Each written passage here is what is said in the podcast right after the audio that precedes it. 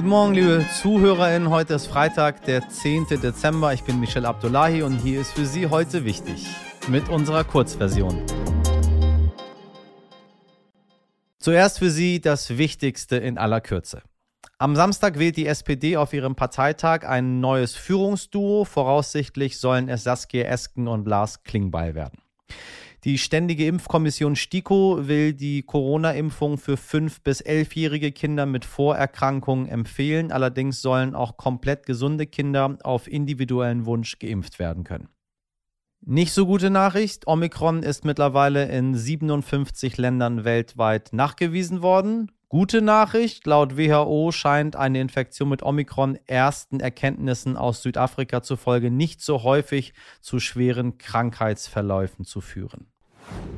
Der dritte Advent steht vor der Tür und damit der Schlusssprint fürs Plätzchenbacken. Nach dem Backrausch des Knetens und Bestreuens und Dekorierens und Mehl in die Luft werfens kommt dann meist der große Moment der Ernüchterung. Die Küche ist ein komplettes Chaos. Alle verdrücken sich aus der Weihnachtsbäckerei und auf die fertigen Kekse hat eh keiner mehr Bock, weil alle den Bauch voll haben mit Keksteig und wenn es schlecht läuft, gibt es auch noch Bauchschmerzen dazu dass die nicht nur ein kurzzeitiger Naschkater sind, sondern richtig gefährlich werden können. Davor warnt jetzt das Bundesamt für Verbraucherschutz. Das im Teig enthaltene Weizenmehl kann E. coli-Bakterien enthalten, die eine akute Darmentzündung verursachen können, nicht selten sogar Nierenversagen, vor allem bei Kindern.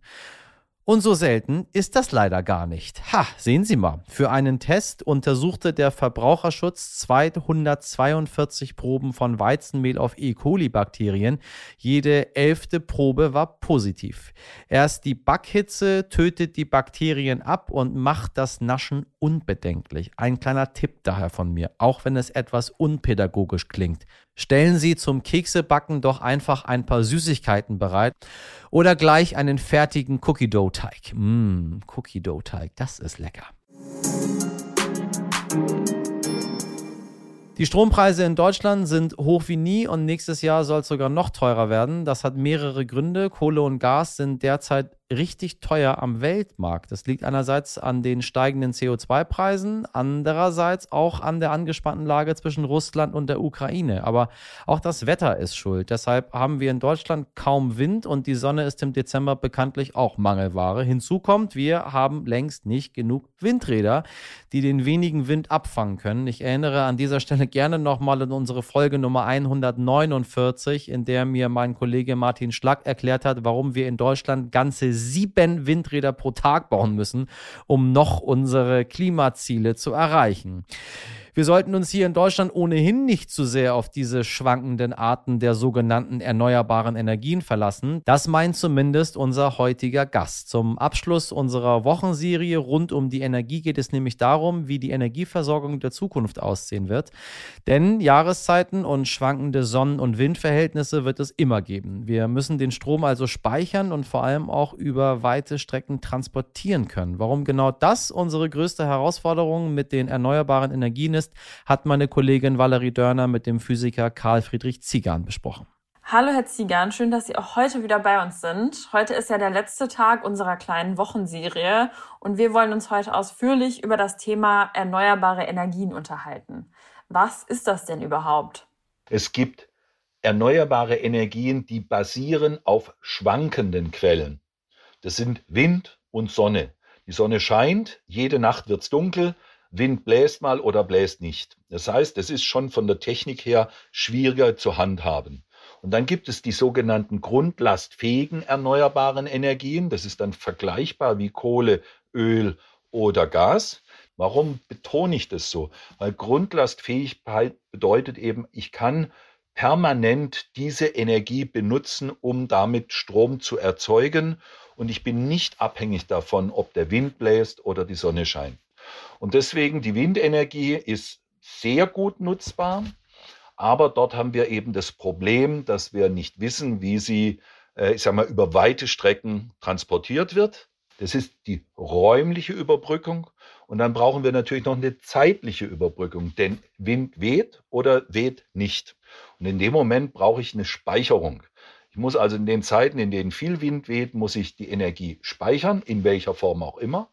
Und dann kann ich ihn wieder abrufen, sozusagen, wenn kein Wind mehr weht. Früher haben wir das auch gemacht mit Pumpspeicherkraftwerken oder man macht es immer noch. Das heißt, dann, wenn viel Strom zur Verfügung steht über die Erneuerbaren, äh, pumpe ich Wasser hoch in den oberen See. Und wenn dann kein Wind mehr weht, dann lasse ich das ab und erzeuge damit Strom. Alles sehr simpel formuliert oder vereinfacht dargestellt. Dasselbe kann ich jetzt auch für die Sonne machen. Sonnenenergie. Ich, es gibt zwei Arten, wie wir üblicherweise Sonnenenergie nutzen. Man kann äh, sozusagen damit warmes Wasser erzeugen, was bei uns also auf Haushaltsniveau passiert. Oder man kann photovoltaische Elemente nutzen, um damit Strom zu erzeugen. Und das passiert auch auf Haushaltsebene inzwischen schon. Es passiert aber auch in großen Solarfarmen. Und auch die Sonnenwärme, die ich nutze, kann auch in großen Kraftwerksanlagen funktionieren, indem ich viele äh, Spiegel benutze und die Sonneneinstrahlung konzentriere auf einen Brennpunkt. Und dort erzeuge ich dann 600, 700 Grad und damit habe ich einen Energieträger, ein Flüssigmetall beispielsweise, den ich damit erhitze und der transportiert, äh, den, den nütze ich dann, um eine Turbine zu betreiben, diese Wärme, die dort verfügbar ist. Und warum sollten wir in Zukunft vor allem auf erneuerbare Energien setzen? Ganz klar, die Erneuerbaren erlauben es, Energie immer wieder zu nutzen, die uns immer wieder aufs Neue zufließt von der Sonne. Die Sonne äh, stellt der Erde jeden Tag so viel, jetzt sage ich jetzt auch ein bisschen flapsig gesprochen, so viel Energie zur Verfügung, so viel können wir gar nicht verbrauchen. Das heißt, wenn wir uns einigermaßen anstrengen und die Techniken weiterentwickeln und nutzen, dann können wir die Sonnenenergie in Form von Solarstrahlung oder in Form von Wind, denn das ist auch nichts anderes als Sonnenenergie, vielfältig nutzen, dauerhaft nutzen und CO2-frei nutzen. Das sind also die ganz großen prinzipiellen Vorteile. Die Einschränkung oder die Herausforderung, die wir haben, ist, dass, die, dass ich natürlich für erneuerbare Energien viel mehr Standorte brauche als beispielsweise für ein Kohlebergwerk.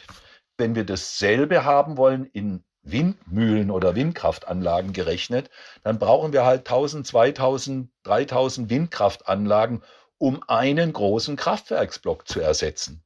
Und zwar hängt es auch damit zusammen, dass natürlich die Nutzung der zur Verfügung stehenden Energie durch eine Windkraftanlage nur einen Anteil der möglichen Leistung ausschöpft. Und dieser geringe Wirkungsgrad führt dazu, dass wir eben entsprechend viele Anlagen und viel Speichervolumen brauchen. Und das sind die Sorgen, die wir auch haben. Das ist von der Menge her für uns aus deutscher Sicht gerechnet viel zu viel, als dass wir das je in Deutschland alleine machen können. Deswegen ganz klare Aussage, Deutschland importiert heute seine Energie zu 70 oder 80 Prozent aus dem Ausland. Dasselbe wird auch im Zeitalter der Erneuerbaren sein. Es wird einfach die Standorte auf diesem Planeten geben, in denen wir hervorragend Sonnenenergie nutzen können, ob das nun Nordafrika, die Sahara, Saudi-Arabien oder Australien oder ganz andere Gegenden sein werden. Wir werden auch da die Energie importieren. Und ich glaube, das ist eine ganz wichtige Botschaft, die ich auch gerne sag mal, uns allen mitgeben möchte. Man träumt so ein bisschen davon, dass wir uns die Windmühle in den Garten stellen und die PV-Anlage aufs Dach und dann bin ich autark. Das werden wir in Deutschland nie sein. Herr Ziegern, vielen, vielen Dank für die Einblicke und Erklärungen diese Woche. Ich bin jetzt auf jeden Fall ein ganzes Stück schlauer und ich hoffe, liebe HörerInnen, dass es Ihnen genauso geht. Heute nicht ich. In Deutschland gibt es Dackelschauen, in Saudi-Arabien Schönheitswettbewerbe für Kamele. Und da wird anscheinend ordentlich beschissen. Die saudi-arabischen Behörden haben gerade ihre bisher größte Razzia gegen illegale Schönheitsoperationen an, ja, an Kamelen durchgeführt. Das Ergebnis? Mehr als 40 Kamele wurden vom jährlichen König Abdulaziz Kamelfestival disqualifiziert.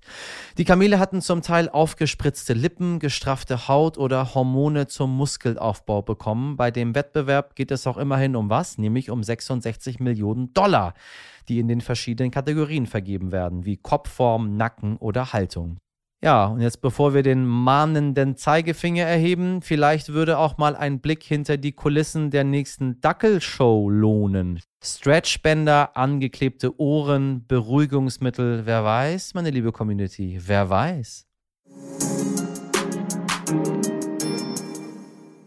Ja, das war's für heute und das war's sogar schon für diese Woche. Wenn Ihnen auch die Zeit zu schnell vergangen ist, dann hören Sie auch gerne in unsere lange Folge rein oder in alte Folgen. Äh, die lohnen sich genauso. Außerdem schreiben Sie uns gerne, was Ihnen wichtig ist, dann heute wichtig at stern.de. Ich wünsche Ihnen ein schönes Wochenende und einen frohen dritten Advent. Machen Sie was draus. Bis Montag, Ihr Michel Abdullahi.